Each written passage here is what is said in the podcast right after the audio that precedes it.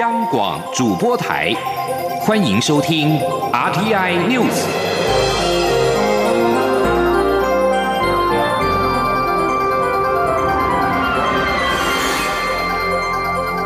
听众朋友您好，欢迎收听这节央广主播台提供给您的 RTI News，我是张顺祥。政务委员唐凤和行政院发言人丁仪明今天接受广播媒体专访，说明三倍券的使用方式。针对民众党立委蔡碧如质疑用健保卡买三倍券有违法之余，唐凤表示，健保卡买三倍券就像是报税，只有读取资料，并不会存放相关的记录。唐凤也表示，三倍券如发生各自外泄问题，当然是由政府负责。请听网记者王维婷报道。民众可持健保卡购买三倍券，民众党立委蔡碧如质疑，行政院授权超商接受以健保卡买三倍券，不符合医疗使用目的，也与医疗服务无关，恐怕有违反健保法的疑虑。对此，政务委员唐凤三号接受广播节目专访时表示，健保法规定健保卡不能存放与医疗无关的记录，但是民众现在拿健保卡报税就没有存放财税记录，只是读取而已。他表示。到超商用健保卡买三倍券，超商只提供读卡机与荧幕，以确保没有重复发放，并不是服务主体。唐凤说：“它其实真的就是一个类似终端机的角色，好像你去网咖用网咖的读卡机，或者是你在家里用自己的读卡机。所以这个情况下，其实之前超商在办理地价税跟现在综所税都可以在超商缴的业务的时候，其实他们都已经跟呃就是健保署达成了同样的这个连线，所以我想是没有问题。”针对外界忧虑各自外泄，唐凤解释，超商只会显示身份证前两码与后一码，以确认是本人的健保卡，但是身份证字号等都不会存入超商，就跟在超商缴地价税、综合所得税一样的连线方式，没有收集各自就没有外泄的问题。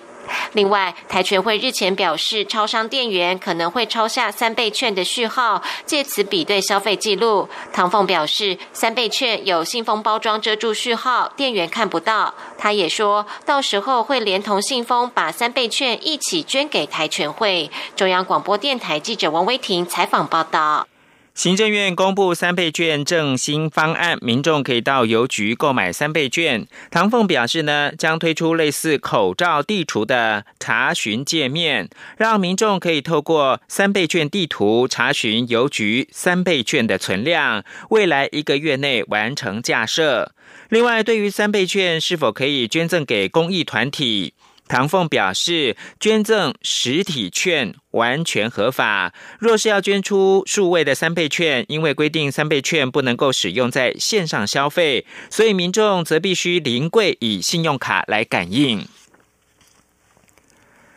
政府目前公布振兴三倍券的规划，期盼能够带动千亿元的消费。工商协进会理事长林柏峰今天指出，给予正面肯定，但应该要尽快的发放。七月中才发已经太晚，而且受限台湾内需市场规模不足，振兴券难以让台湾的经济恢复，还是要和全世界做生意才是正确方向。谢嘉欣报道。武汉肺炎 （COVID-19） 疫情下，各界期盼政府赶紧祭出振兴措施，而行政院也在日前公布振兴三倍券的领售方式，民众只要花新台币一千元即可换得三千元，而三倍券也有实体与数位形式，估计可以创造一千亿元的经济效益。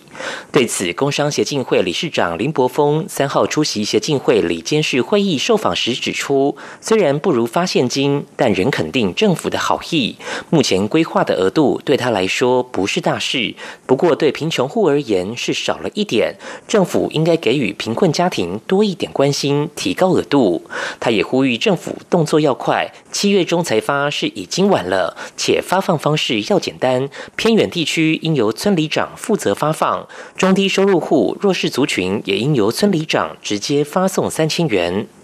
针对振兴三倍券的效益，林柏峰指出，没有那么乐观，实际效益端看政府发放及使用方式。不过长期来说，台湾还是应该要和世界做生意才是对的方向。他说：“那么我想振兴券国内使用是正面的，但是不足以恢复台湾的经济。台湾的人口不够于维护台湾的。经济的正面，我想应该要做全世界的意生意才是正确的方向。林柏峰表示，疫情冲击上半年经济活动，下半年在疫情趋缓、防疫解封下，景气应会慢慢复苏。但因订单争取、生产安排需要时间，并非两三个月可以恢复，可能需要一年的时间才会重回疫情前的水准。中央广播电台记者谢嘉欣采访报道。政治焦点关注的是修宪议题，包括了绿党等多个民间团体今天召开记者会，提出多项主张。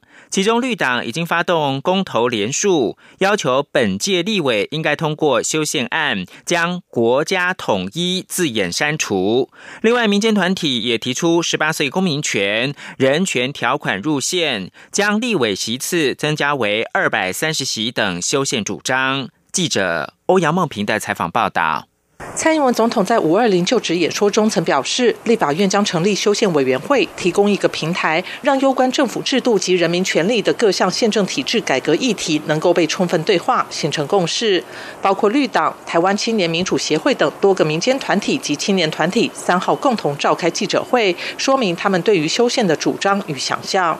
绿党召集人于小金表示，中国的打压导致台湾无法正常参与国际社会，影响台湾人的生存与发展。所以，绿党认为应该从根本上切断与中国在法律上的关系，并制定一部真正由台湾人决定的宪法。他说。这部宪法不是代表台湾的宪法，这部宪法也从来不适用于台湾的现况。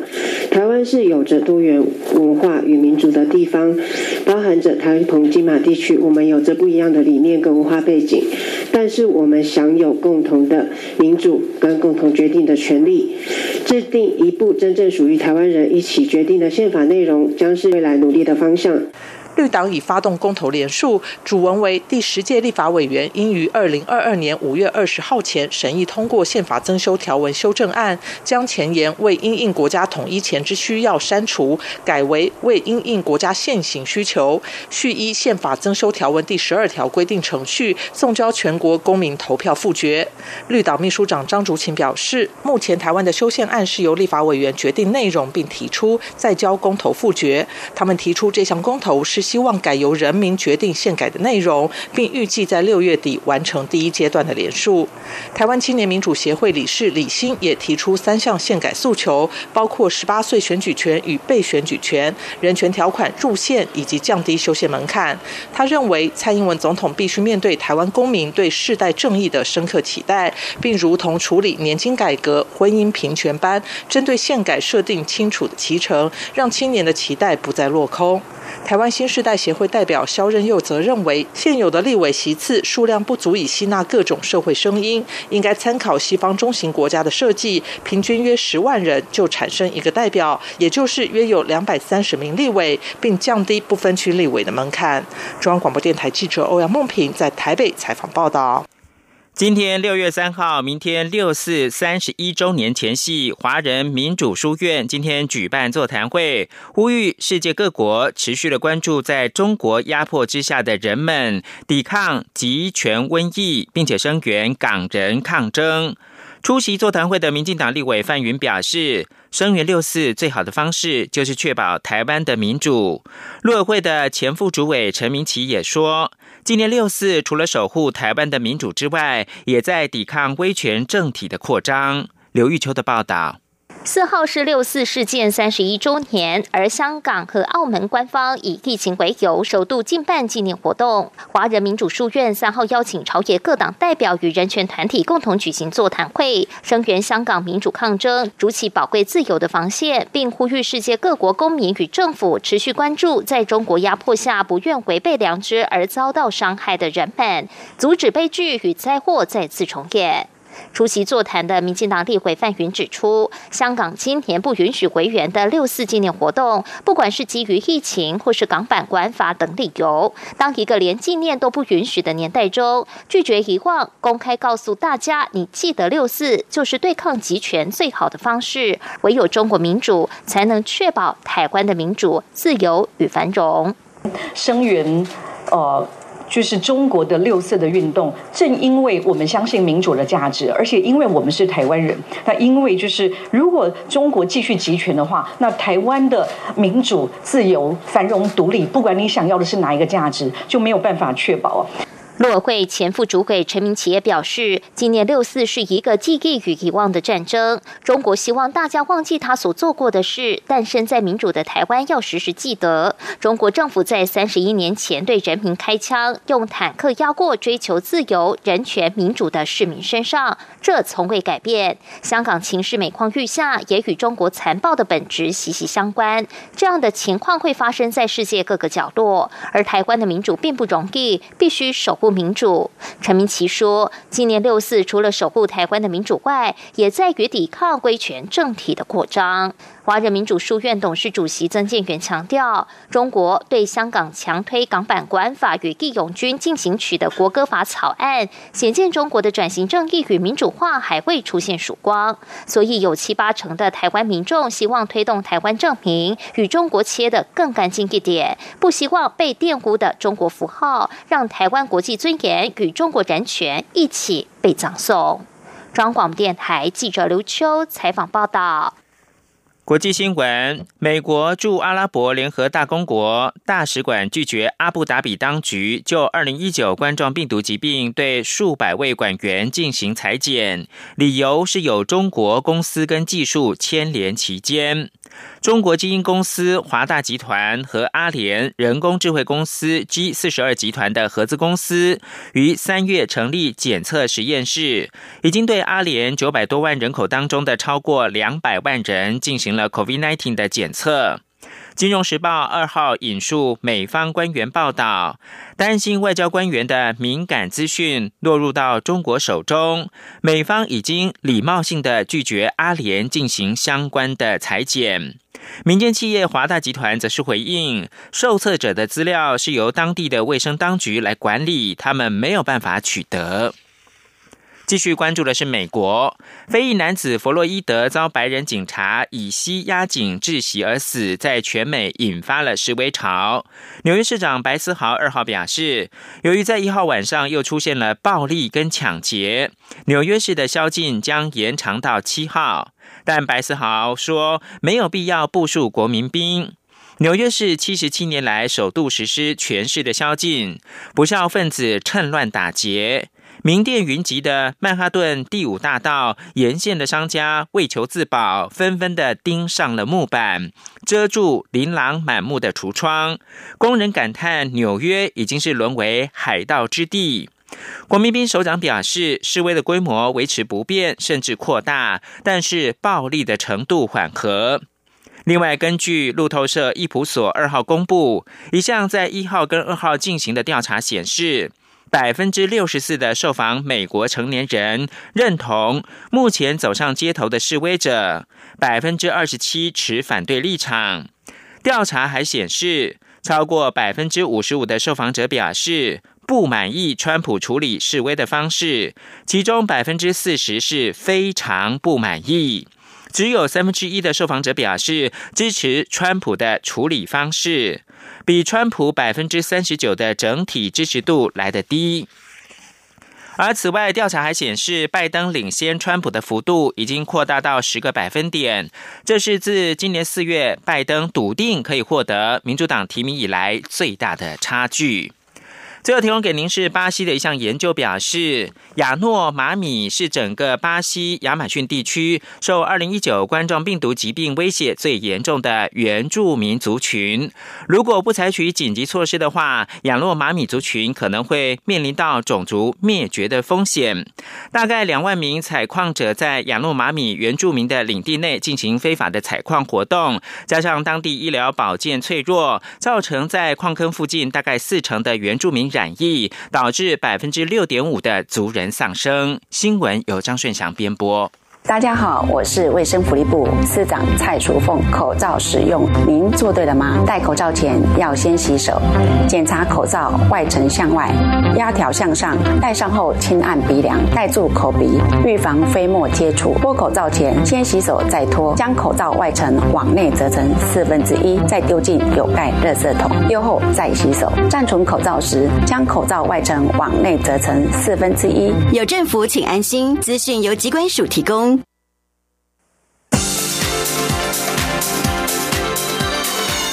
这里是中央广播电台台湾之音，欢迎继续收听新闻。各位好，我是主播王玉伟，欢迎继续收听新闻。六四事件将届满三十一周年，陆委会今天表示，一九八九年中国大陆人民在天安门广场争取民主自由，中共当局却以武力镇压，让人民晋升，至今仍遮掩真相，不愿面对。陆委会要表达高度遗憾，呼吁北京当局应正视人民对自由民主的期盼，早日启动合乎民主正义程序的政治改革，并重新审视六四事件历史真相与真诚道歉。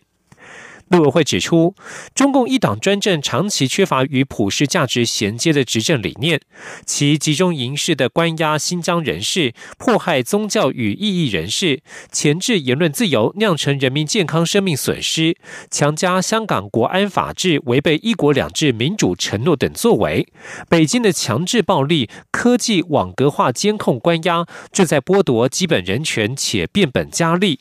当前为政者应该勇于修正错误，还权于民，展现尊重民意胸襟，才能够真正化解冲突与矛盾。陆委会表示，蔡英文总统在就职演说重申和平、对等、民主对话是两岸良性互动的关键，对岸应该先摒弃施压手段，与我方共同提升双方的民人权及民主制度保障，才有助于两岸关系正向发展。此外，陆委会也再次声明，北京当局应早日释放三年多来遭到不当审判与关押的李明哲，让其平安返台。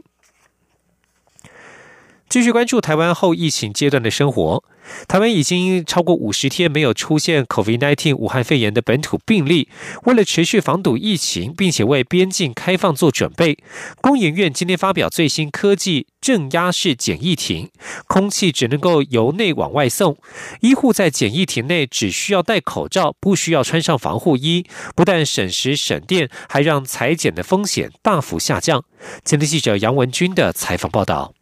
工研院指出，现行医护裁剪有三大症结：第一是防护衣消耗大、穿脱耗时、价格高昂；第二是风吹日晒、雨淋不便；第三是感染风险高。随着天气炎热，对于必须时刻穿着防护衣的医护人员是一大考验。对此，工研院三号发表最新科技正压式简易亭，外观类似电话亭，有着独立冷暖气机，洁净度为 Class 一。千无尘室，并运用专利的正压设计，空气只能由内往外送，受污染的空气进不去。医护只需要戴口罩，就能对检疫亭外的民众裁剪，让裁剪风险大幅下降。工研院副院长彭玉明说：“因为台湾在这个呃无尘室、在半导体、在光电产业的显示器是非常成熟啊，那这部分的绿能所，我们过去跟台湾的产业做了非常好的合作。”非常好的结合哈，我们可以做到呃，class 一千哈，几乎是无尘室等级这样子的一个洁净的环境，而且还内建台湾很强的紫外线。杀菌灯。彭玉明也提到，检疫亭采双面设计，一小时至少可裁剪十二位。在疫情紧张时，一天可裁剪数达两百四十位，效率高过韩国平均七十人次，且组装只需要两天，一天电费也不超过六十元。工研院生医与医材研究所所长林启万也指出，正压式检疫亭非常适合因应边境筛检能量快速建制，成为防疫守门员。未来搭配工研院的易开罐，将达成裁剪与检测一条龙的模式，全程只需要一小时十分钟就能完成。工研院绿能与环境研究所所长王仁谦指出，目前简易亭已率先进驻台大新竹生医园区分院及新竹马街医院，大部分的关键零组件都来自台湾制造的供应链。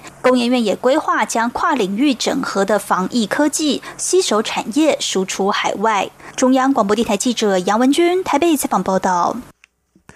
台湾各大医院都在院外用帐篷规划出发烧筛检站，但是高温或大雨让民众跟医护人员都吃不消。有鉴于疫情需要长期抗战，为此星光无火师纪念医院改用快拆式的组合屋，希望提升舒适度来应应台湾的后疫情时代。今天记者肖兆平的采访报道。COVID-19 武汉肺炎疫情来得又急又猛，台湾医疗体系也跟上脚步，快速反应，纷纷建制户外发烧筛检站，落实医院感控作为。不过，因为是紧急设立，多数医院都用帐篷搭建。这半年来，历经了寒流、高温与大雨。星光无火师纪念医院护理长刘玉香就表示，帐篷里的温度变化不仅让医护人员吃不消，对看诊的民众也。也很辛苦。他说：“这防护装平常太阳的时候是汗流浃背，可是那次寒流的时候，同仁真的是冷到那边发抖。所以我们那时候也用了那个照暖灯，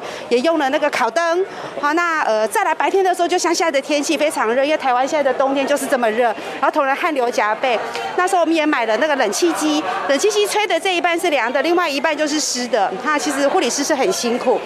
来病人在那个帐篷区，其实相对的也是热。有鉴于此，台湾营造业者就合力捐助约。”二十五平的快拆式组合屋来取代帐篷，希望借此因应需要长期抗战的后疫情时代。星光医院院长侯胜茂就说：“临时性的帐篷无法遮风遮雨，现在改为组合屋，不仅可以改善环境，也能配置负压空间，更符合未来防疫需求。”他说：“它跟一般的房屋的啊功能是一样的，所以我们可以做到负压哦，还可以做到让我们的民众呢分仓分流的概念，所以是当然是啊好的很多了。”侯胜茂也感谢企业支持。他认为台湾防疫之所以能成功，除了有医护人员的认真守护外，更重要的原因是有赖民间企业发挥专业，大力相挺。中央广播电台记者肖兆平采访报道。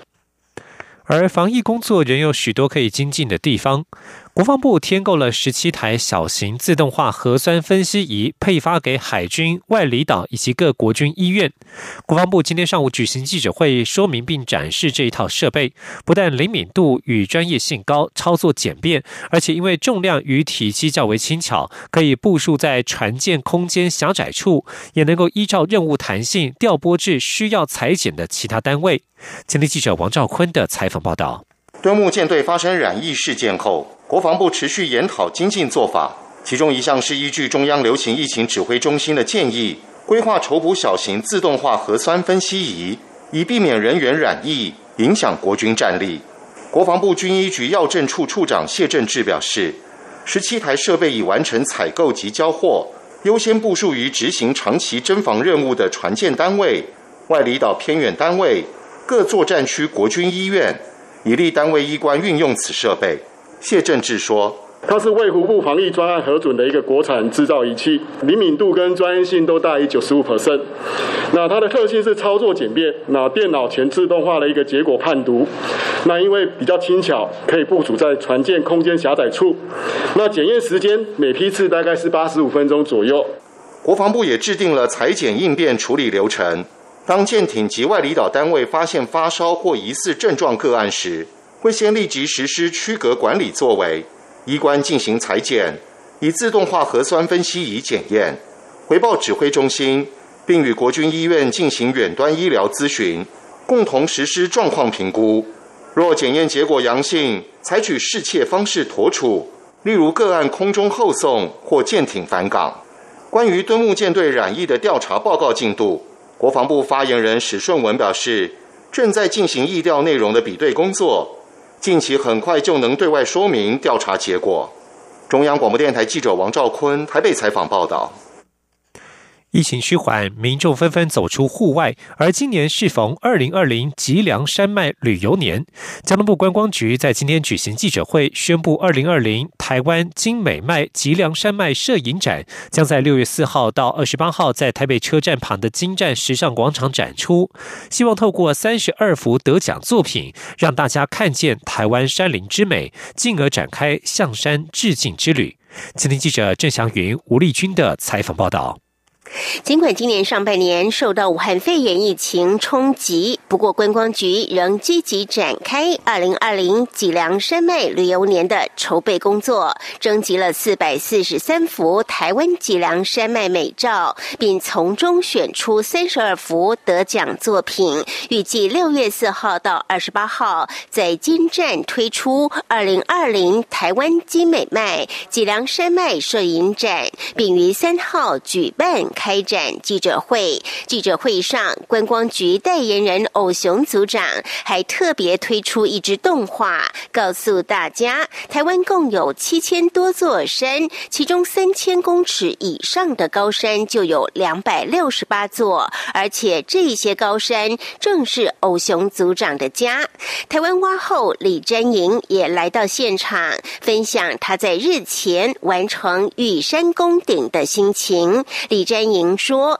我觉得。爬山最美的就是努力过程。那我们团友们都就是不离不弃，然后一起出发，一起到达，就是不会让任何一个落单。所以我们都很成功的登顶，然后最后也一起享受美好的回忆。交通部常务次长齐文忠也指出，行政院长苏贞昌继向海致敬之后，又推动向山致敬，就是要让台湾的山林旅游，不论高中低海拔的基础设施及服务设施。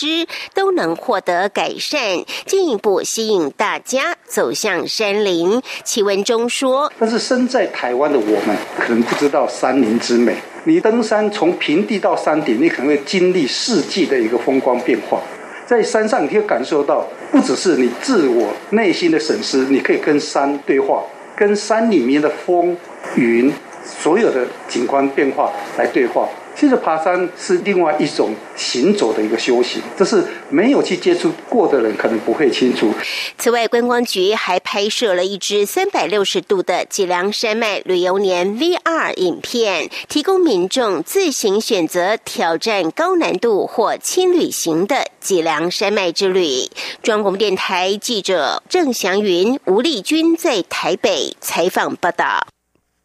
继续关心国际消息，南华早报今天在专栏版刊登了英国首相强生的发文，指出中国决定对香港实施国安法，将削减香港自由，并且大大削弱其自主权。对此，英国准备改变移民法规。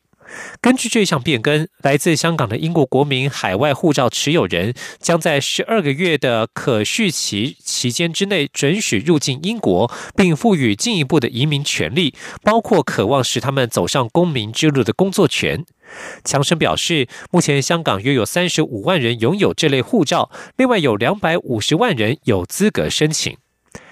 面对香港的未来情势，美国国务院在二号更新香港旅游警示，并且警告旅居香港的美国人可能会在当地受到进一步的监控，或是面临当局因维持治安以外的目的任意执法。继续关注 COVID-19 武汉肺炎的疫情。目前疫情持续肆虐南美洲国家巴西，丝毫没有趋缓的迹象。境内累计死亡病例在二号突破三万人大关。巴西卫生部公布的数据显示，过去二十四小时之内，境内新增了一千两百六十二起死亡病例，创下疫情爆发以来新高。另外有两万八千九百三十六起的新增确诊病例。巴西人口多达二点一亿，检测数字却相对的少。专家估计，实际染疫的人数会是官方数字的十五倍。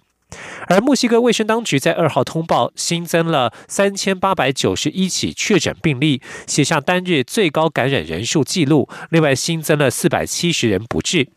世界卫生组织表示，整个拉丁美洲的医疗体系正处于无法承受疫情的危险。六月一号，全球新增确诊病例最多的前十个国家当中，有四国都在拉丁美洲。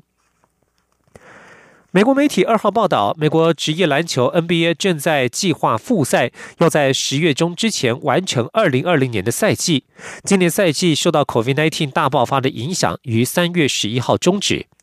美国 ESPN 报道，根据 NBA 的设定时程，总冠军赛第七场比赛会在十月十二号之前举行。这项设定时程将由四号由 NBA 理事会投票表决。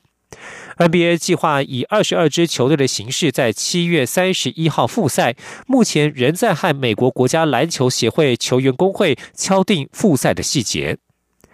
以上新闻由王玉伟编辑播报，这里是中央广播电台台湾之音。